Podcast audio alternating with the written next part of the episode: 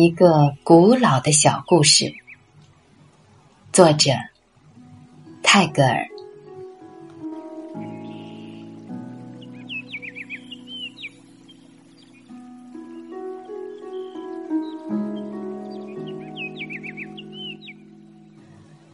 如果你们想听我讲故事，那就来吧，我总会讲点什么的。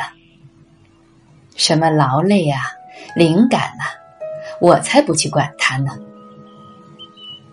今天，我想起了一个古老的小故事，虽然并不十分精彩，但我想你们会耐心的听我讲完的。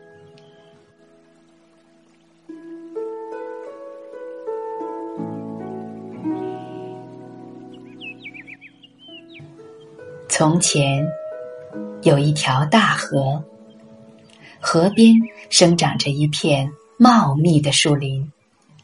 在树林里和河岸边，住着一只啄木鸟和一只田芋。那时，大地重涌丰盛，他俩根本不知什么是饥馑，总是吃得饱饱的，长得脑满肠肥。他们颂扬着大地的恩赐，在养育者身上游来荡去。随着时光的流逝，大地上的虫蛹越来越稀少了。这时，住在河边的田玉对栖息在树上的啄木鸟说：“啄木鸟兄弟。”世上许多人都认为这块土地年轻肥沃，妖娆多姿，但是我看它倒是衰老贫瘠，不堪入目啊！田羽兄弟，啄木鸟附和道：“好多人认为这树林生机勃勃，优美动人，但在我看来。”他是死气沉沉，徒有其表。于是，他俩决定一起来证实自己的看法。田玉跳到河边，用嘴啄那柔软的污泥，以证明大地是如何的老朽。啄木鸟用嘴不断的啄那坚硬的树干，试图宣扬树林的极度空虚。这两只顽固的鸟儿，对歌唱艺术天生的一窍不通，因而，当杜鹃一次又一次的预报大地即将春暖花开，当云雀反复赞颂树林晨曦复苏的时候，这两只饥饿的哑鸟，仍然满腹牢骚的坚持自己的见解。无休止的埋怨着。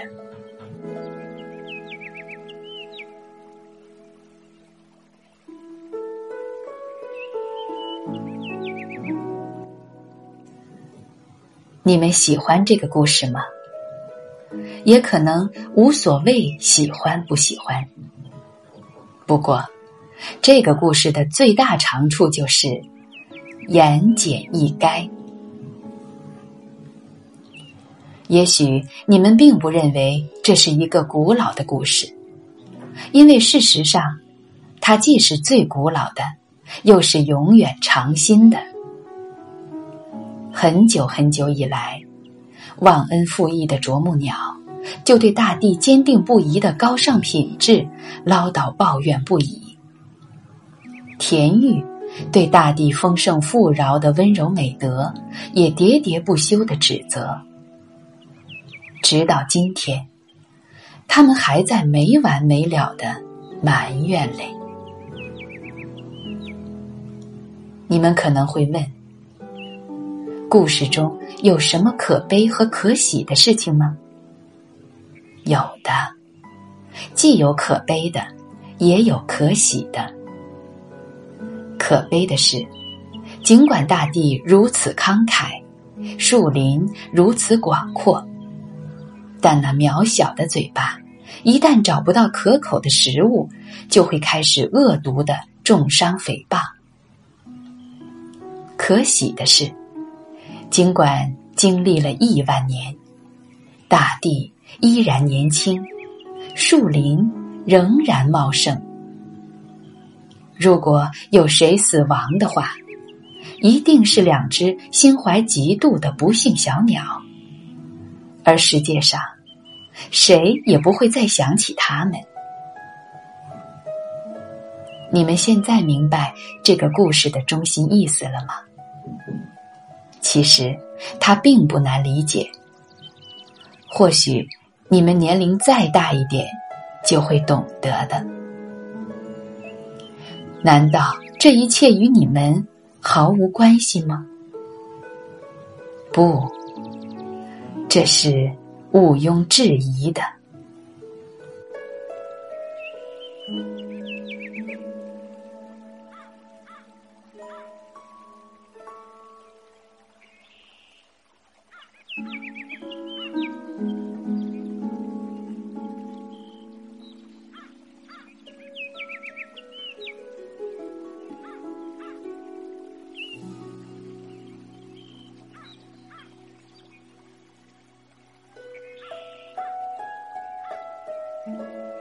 Mm-hmm.